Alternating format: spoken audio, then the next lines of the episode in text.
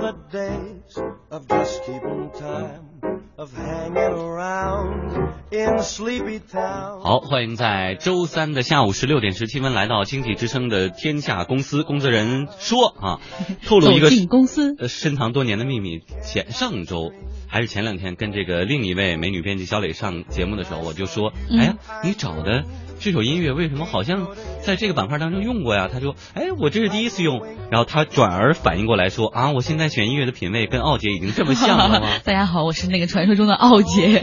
这首歌曲《Wink and Smile》就是眨眼微笑，但是笑多了可能会出 wrinkles，就是会出皱纹，是吧？嗯，但今天 你又开始给大家混淆概念。今天我们言归正传啊，带大家走进那个 IBM，这是一家世界五百强的企业，非常的强大。这家公司有百年的历史了，它的总部呢在纽约州的阿蒙克市。一九九一九一一年的时候，这个托马斯沃森也是传说中的老沃森，在创立了这家公司。那这个公司是全球最大的信息技术和业务解决方案的一个公司，在全球拥有雇员三十多万人，遍布一百六十多个国家和地区。嗯，那么之前呢，奥姐在办公室编稿编得很郁闷啊，嗯出去走走吧。然后这个在京城往北放眼望去，在美丽的盘古大厦就有这样一家酒店，那不是酒 店，它就是个酒店哈。对，呃酒店就七有号称七星级酒店的旁边的写字楼，就是这个 IBM 的总部奥姐说：“的所在那我得。出去转转，我看什么保安敢拦我哈。”然后就有了我们今天的这样的一个探访了。我们来听听奥姐去 IBM 当中有哪些好玩的发现。大家好，我今天要带大家来到 IBM 大中华区的总部。他们的地理位置呢，在北四环盘古大厦。这个盘古大厦就是前一段时间在《变形金刚四》里面有植入的那栋大厦，很有名。然后在鸟巢和水立方的旁边。然后我来介绍一下我今天的导游，哎，大家好，我是 IBM 公司企划传播部的齐金华。来跟我们说说这个在盘古大厦，这应该很贵吧？是这样的，IBM 的在中国的战略就是说我们是只租不买，所以呢，我们这些物业都是我们租的这个物业。好的，好的，我们赶紧去看看在盘古大大厦里面的 IBM 中国区总部。我们进到大堂里面，也是几家公司共用的写字楼。但在大堂里面，我们却看到这个 IBM 技术峰会等你来组合的一个展示区。我看好多零部件就这样悬挂在半空中。正好你今天来的很巧啊，因为我们下周八月二十一号到二十二号是 IBM 的一个技术峰会，这两天在大堂有个大堂秀，应该说是一个艺术作品，那是呃提醒大家可以去关注这样的一个技术峰会。那每次我们有大的市场活动的时候，都会有类似的这些展台。好，那我们们就要去楼上参观一下了。在这种盘古大厦，IBM 是从，十六层到二十五层。从上往下来走，先来到了二十五层。大家知道，有的时候在纳闷说，哎，IBM 为什么会把这个办公楼选在盘古大厦？我现在可以告诉你们，我站在他们这个二十五层的这个落地窗旁边，眼前就可以看到鸟巢、水立方，然后这边是北京的这个北四环路，然后前面还有很多绿地，真的是无敌美景啊！那二十五层都有哪些部门呢？呃，二十五层是我们的总裁的办公室，以及呃市场跟营销部都在二十五层，所以呃二十五层也是我们在大中华区的客户中心所在地。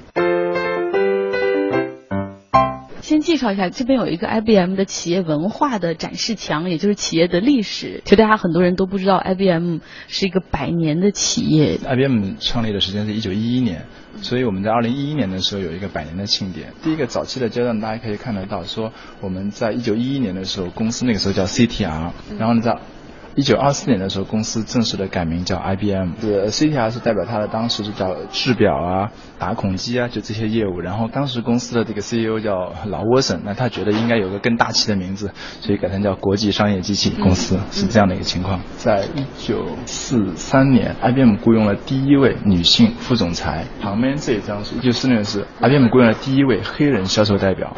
当时在美国的话，种族歧视还是很严重的情况下，IBM 已经雇佣了第一个黑人销售代表，所以这个比美国正式的这些民权法案以及相关东西要早了十几年。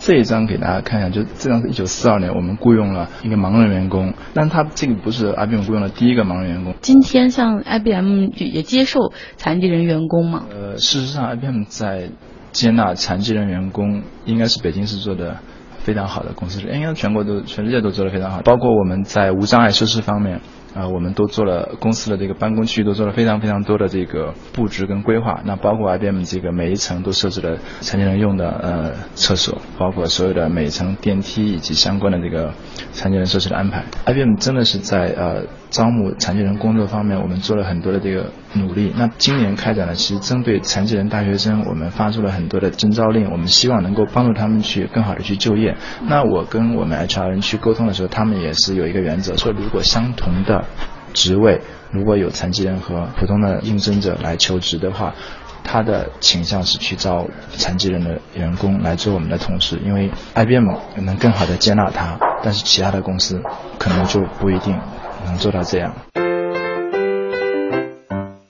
继续来看到第三个阶段，这个是成立了一个现代的那种计算的一个基础。在六三年以前，我们做了很多在计算方面的一些突破，包括这个地方看到其实有些打字机。这个时候已经有了电脑的雏形，是吗？应该四四年，全球就已经有第一台电脑了嘛。后面慢慢的随，但是那个时候还是在军用的，所以商用这个方面已已经有 IBM 公司以及其他公司在做一些初步的那种电脑。我在看那个美剧叫《广告狂人》，然后他那个里面就是在这差不多六几年的时候，他们那个公司就批出了一个很大的。房间，然后放了一台非常巨大的一个电脑，然后当时所有人都说这个东西恐怕要改变我们的未来，看来还真被说对了。而那个机器就是 IBM 的电脑。有个电影啊，叫《Catch Me If You Can》，那个猫捉老鼠游戏，莱昂纳多演的。就是你知道那个电影，它里面有一个镜头讲说，我刚刚购买了一个最新式的 IBM 打字机，它可以拿它来做。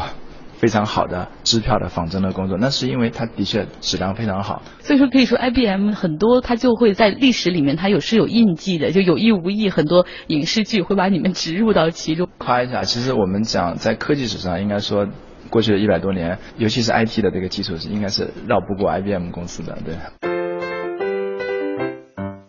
从一九六四年到一九七零年，我们当时发明了一个机器叫 System 三六零，能够满足很多很多应用的这个需要。当时按照当时的这个价格，公司花了五十亿美元的投入去研发这个系统。那个年代花了五十亿美元，相当于现在一千五百亿。那个时候公司一年的利润可能才十几亿，所以非常非常多的钱，应该说当时是一个豪赌。但是最后 IBM 成功的研发出来这个机器，并且最终呢改变了整个计算机这个这个行业。我们看到。这个地方，呃，美国的登月行动里面，在整个飞行控制以及相关的计算方面，IBM 当时专门的抽调出来很多的人来帮助整个呃 NASA，就是美国的这个宇航局去完成登月。好，我们看到了从呃一九七一年到一九九二年，这个时候呢，电脑从这个商用和军用领域更加的向个人领域去扩展了。对，所以在这块你看到 IBM 其实呃，大家一想到 IBM 有 ThinkPad 哈，我们当时。应该说发明了个人电脑 personal computer，其实这个词是从 IBM 当时命名的这个电脑来开始的。所以说现在是说 PC，PC 也是从 IBM 这边开始的啊。对对对。所以说要跟大家来说一下 IBM，它大家一想到它就会想到 IT 或者电脑，其实 IBM 的很多发明创造是涉及到方方面面的，就产品线也是挺复杂、挺多元的哈。对我们呃在产品线方面有很多，然后我们在基础科学方面也非常非常多研究的投入。我们总共有应该六个人次，四次得到了诺贝尔奖，有很多次得到了美国科学技术奖。我们现在看到就是离我们更近的这种，就是从一九九三年到二零零一年这一阶段，你们命名为电子商务。电子商务跟你们也有关系啊？呃，对，其实实际上讲啊，IBM 是提出电子商务的概念的第一家公司。九三年开始，当时我们郭士纳到 IBM 公司来当 CEO 之后，当时提出了一个愿景，认为要用电子商务这样一个理念。他看到了这个计算机能够。改变各行各业，那事实上讲，这个愿景也帮助了很多的公司去扩展它的视野。现在大家可以看到，电子商务其实已经无处不在了。我有看到这儿，我有个小问题啊，就是说，像在 IBM 公司，它非常崇尚这种科技和技术的进步。那一般你们的 CEO 是懂技术的人呢，还是说懂市场的人？IBM 来讲，历任 CEO 里面应该说是销售出身的比较多，应该说是郭士纳，他是 IBM 的转型当中发挥了很大的作用。但他其实很多人被很多人嘲笑，他是一个卖饼干的，并不是这个行业出身的。对对对对，但是因为他知道 IBM 的优点在哪，他知道怎么样去发挥 IBM 这个人才的这个优势，他也是唯一的一个 IBM。百年历史上从外面请过来的 CEO。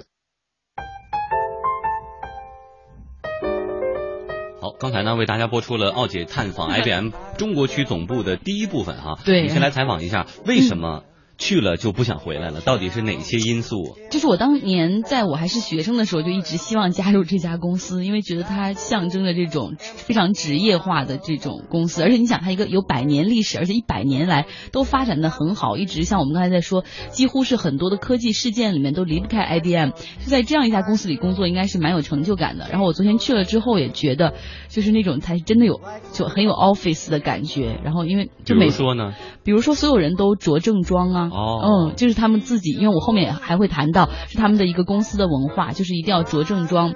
只有在周五的时候才是可以是休闲正装，你也不能穿 T 恤的。然后每一个人都很忙碌，小会议室、大会议室大家都在开会，有的时候一个小会议室可能有人在进行那种岳阳的电话会议，因为你是很多时候是跨国、跨时区的工作，有时差跟国外的来开，会啊然。后你会觉得就特别 professional，在那儿工作，你我就走走在那个里面，我就有一种自己也是 office lady 的那我们感觉。开什么节目、研讨会、分析会的时候，嗯，还真不太一样。嗯，我们还是得再说回到这个 IBM 这家公司。其实很多人会跟我一样说，IBM 它那个大股东现在是谁呀、其实它已经是一个公众公司了，从创立之初就是一个这个职业经理人制。现在的大股东其实是这个股神巴菲特，他控股的这个呃这个哈萨维呃伯克希尔哈萨维公司呢，从二零一一年的时候我们就不断买入这个 IBM 的股票，现在它是最大的股东。嗯，那么时间的关系呢，我们在一小段广告之后，来继续走进 IBM 中国区总部，来看看到底洋气在什么地方。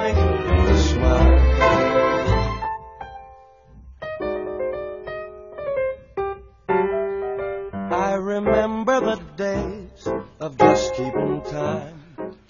Wink and smile，欢迎来到 公司人说，走进 IBM，我我差点呛你一口。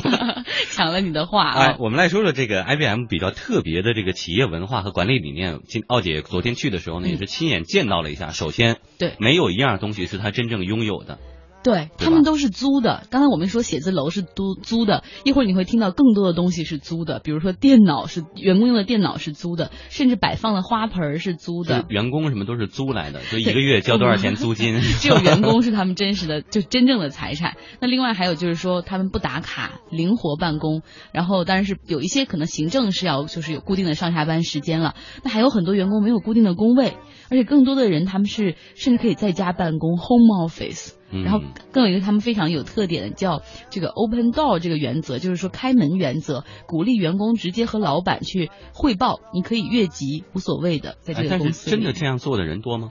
这个我就不知道了，得改天有机会我要去卧底一个月哈、给大家来更多的介绍一下，。好我们继续来听奥姐的爆料。大部分员工其实是不打卡上班的，而且 IBM 其实根据呃有些部门统计，我们很多人其实是在家办公的。我听说的应该是在百分之三十以上的人在家办公，因为我们是一个全球性的公司嘛，所以很多人他工作是做知识性的工作，所以不一定要来办公室上班。所以他是选择在家办公，然后因为他可能是他人在亚洲，可能支持美洲的工作。对我们这个写字楼里面，刚才也说是十六层到二十五层，但是其实呃不是所有的人都有固定的工位。那很多人他其实因为不需要来办公室嘛，所以他只在需要的时候来办公，那所以他的办公室就是那种非固定的。那他来了之后，只要拨一个号码，他就能把那个桌上的电话变成他自己的号码，他找一个空位置就可以去做他的事情了。那这样的话，能够更好的去利用这个资源。我觉得你们有很多会议室挺有意思的，就那个会议室里面只能坐一两个人，有的是一个人，就有一部电话机。它是这样，IBM 的很多会，我刚才也说了，很多人他其实是不在办公室工作的，但是呢，我们 IBM 又有全球各地的这个同事很多，所以呢，我们为了呃呃方便，那一定要有协作。那协作的时候怎么开展呢？IBM 最多的一个事情就叫电话会议，这个人都不知道在哪，他有可能在马来西亚，有可能在美国，有可能在欧洲，有可能在新加坡，那大家就约定一个时间一起进来开会，所以你可能在北京办公室的就两个人，那就找一个小会议室，线上可能有几十个人，但大家一起来商量这个事情。我们虽然是弹性工作制，但是有时候你看你的每天日程安排上，你就发现。哎，有时候晚上十点会有一个会，我们要去协调各大洲的这个工作嘛。比如说我在上周的时候，我要跟美国人、新加坡人，我们要一起开个会，那大家去凑一个时间。我们的早晨是人家的晚上，那你要中午就是人家的深夜，所以我们就想想，那我们折中一下，那他正好他的早晨有一个时间，因为我们要在周一开会，所以呢，我们是我们星期一的晚上，他们的星期一的早晨。那这样的话，我们不能约人家星期天开会嘛，所以呢，我们是在晚上十点的时候大家都靠进去，那他们的时间是早上十点。哦，大家都牺牲一点啊。大家别看 IBM 百年企业也是利润很高，但是他们确实在某些方面还比较节俭。呃，公分公司的楼物业全部都是租的之外，办公室里有很多东西也是租的。嗯，对，它其实不是节俭啊，它是一种公司战略的方面一个考虑，因为专业的人去做一件事情，所以呢，我们公司你看到，你刚刚看到我们这边有很多绿色植物，那它是租的，个饮水的这些设备，自动呃，所以这些东西其实也是租的服务。那包括我们的个人电脑的这些东西，那其实也是租的。电脑也是租的。对，但是那你要符合公司的安全策略，但是这些东西虽然是我们用，但是它其实都是租来的设备，服务也是由相关的方面来提供服务，也不是 IBM 自己的人，所以呢。这是公司的一个整个的一个战略。那这个包括我看到的所有的那种固定资产，比如说冰箱。我们没有买的属于 IBM 资产的东西，IBM 资产就是 IBM 人。哎，但是有一个问题啊，刚才我们听到他们没有什么买的，那冰箱啊，租就写写就写字台啊，这个花盆租，就有很多这种，我们原来都不知道，其实有很多这种第三方的服务公司专门给大家来提供这些东西。那会不会说，那我觉得 IBM 在中国一开，肯定就是起码十年二十年，嗯，那这个租金是不是也都够买一台冰箱？其实完全是够的，但是只不过是他们是希望一个轻资产的模式，不希望自己公司去持有这些东西。这也是当时那个总裁郭士纳 CEO 他改革的一个重点。就是原来他们 IBM 还自己盖楼呢，自己持有物业，但是后来那段时间亏损的也比较严重，他们就一直坚持认为专业的人去做专业的事儿会更好。那我们就专注于在自己的商业模式中，其他的我们不管，交给外包公司来做，他们会做得更好。我们使用来付钱就好了哈。对对。那还有一点呢，大家非常关注，就是作为 IBM 的员工，到底这公司给自己的福利会有多好？非常的好，我觉得。吸引我的有好多点，我都流口水，你也流口水了。我看你还舔了一下嘴唇。好，我们来听听这个奥姐探访的 IBM 公司的福利。现在我们来到二十一层了，然后这个精华带我看到了有一个房间，因为像很多公司有会议室并不稀奇，这边会议室也是蛮多的，大大小小。还有一个房间面积不小，然后门口它却写着是那种活动室，还贴着这个。瑜伽会员开始招募了，这个是你们的 club 吗？对，其实我们 IBM 是有一个员工俱乐部，那其员工俱乐部全是员工自发的，从主席到各个这个负责人，他全是员工自愿去做的，应该叫义工。那他们除了本职工作之外，要负责各各种事情。那这个活动室呢，就是公司呃在这个办公区域里面开辟出来的，给员工做活动的地方。那可以在这跳舞、做瑜伽以及。对，那我们 club 的人也非常的积极、很努力啊，跟我们周边各个办公室周边会谈很多的福利，比如我们刚才。对我们咖啡在三楼有一个 Costa，然后用你们的那个工卡是可以免费中杯升大杯，还可以打折。对对对对对对，全部都是他们谈的。对，全是 Club 他们去呃负责人跟他们跟他们去谈的，包括我们在水立方的游泳卡，我们可以比市面上低很多的价格去拿到那个游泳卡。哦，社团或者叫俱乐部的势力也是蛮庞大的啊。我们有啊，边边很著名的有各种。足球、篮球这些大大的大球项目的俱乐部，我们我们有深蓝合唱团，我们有瑜伽、乒乓球、游泳、跑步，各种 club，反正你能够找想得到名目，并且能够抓到一堆人跟你同号的人，那这些人都可以组织成一个 club，并且可以去相关部门去申请活动经费。司其实还会有这么一个安排，第一是有一个呃医叫医务室，我们有一个医生在那会帮大家去，这个医生同时帮大家去看一些小病，然后同时他会负责相关的医疗保险的资料的收集的工作。哦，一专多能。对对，因为我们公司的医疗保险是就是外包给保险公司的嘛，可以报销相关的这个费用。那如果你的家属是失业状态，那他可以。cover 你家属的医疗保险，呃，那他看病的话，你你你可以拿到公司来报销。说到 IBM 的福利，你能再给我们介绍几个吗？这个休假制度，嗯，一年的有二十天假，差不多。我现在有二十天假，我们有一般是十五天假，三天叫可选假期。三天可选假期的来历觉得很有意思啊，这个据说是因为这样，我们圣诞节是放假的。二十五号放假，但是呢，放假呢就是那其他，因为 IBM 是一个多元文化的公司，其他信仰的人就不干了。圣诞节可以放假，那我们呢？OK，这后来这个大家争吵了半天，说那就这样吧，每一个人有三天的叫可选假期，你爱哪天放假？就假假期还蛮多的。十八天就是叫带薪工作假日，然后呢，你可以选择连续休，你可以选择散休。那探亲假之类的那些假期也是一样的，根据国家的法律都会有。我看大家今天穿的都挺正式的，但是我知道美国公司它不是有一个那种叫休闲星期五的概念，你们有吗？问到着装，其实 IBM 还挺有意思的。我们从最早的时候，老沃森就是我们讲的 IBM 公司这个实际的创始人，那他当时就规定了一个制度，说每个人必须要着商务正装才能去见客户。为什么要这样呢？是因为客户那个时候都穿商务正装。最早的时候，作为一个技术跟销售人员，他的地位其实蛮低的。那这个传统就被保留下来。那 IBM 的公司很多的形象就是背着商务电脑包，然后穿着西装革履，所以 IBM 的人在人群当中有时候是很容易认出来的。所以这个是正装的时候。但是到周五的时候呢，我们又觉得呃可以稍微休闲一点，所以我们到每周五呢是可以叫商务休闲装，不可以太夸张。所以这个 就不可以穿 T 恤。在呃我们盘古这边不可以，其实在研究院那边相对来说还比较，他是开发人员嘛，研究员对，所以他那边穿什么样的都有，穿踏踏板的也有。嗯，非常诱人的这个福利，还有它的一些这个规章制度的设置。另外呢，我们注意到这个 IBM 中国区企划传播部的齐金华就说呢，现在 IBM 设立了智慧地球这样的一个愿景，也跟很多的公司想用技术来改造传统企业，这是他们在公益方面的一些很有益的尝试。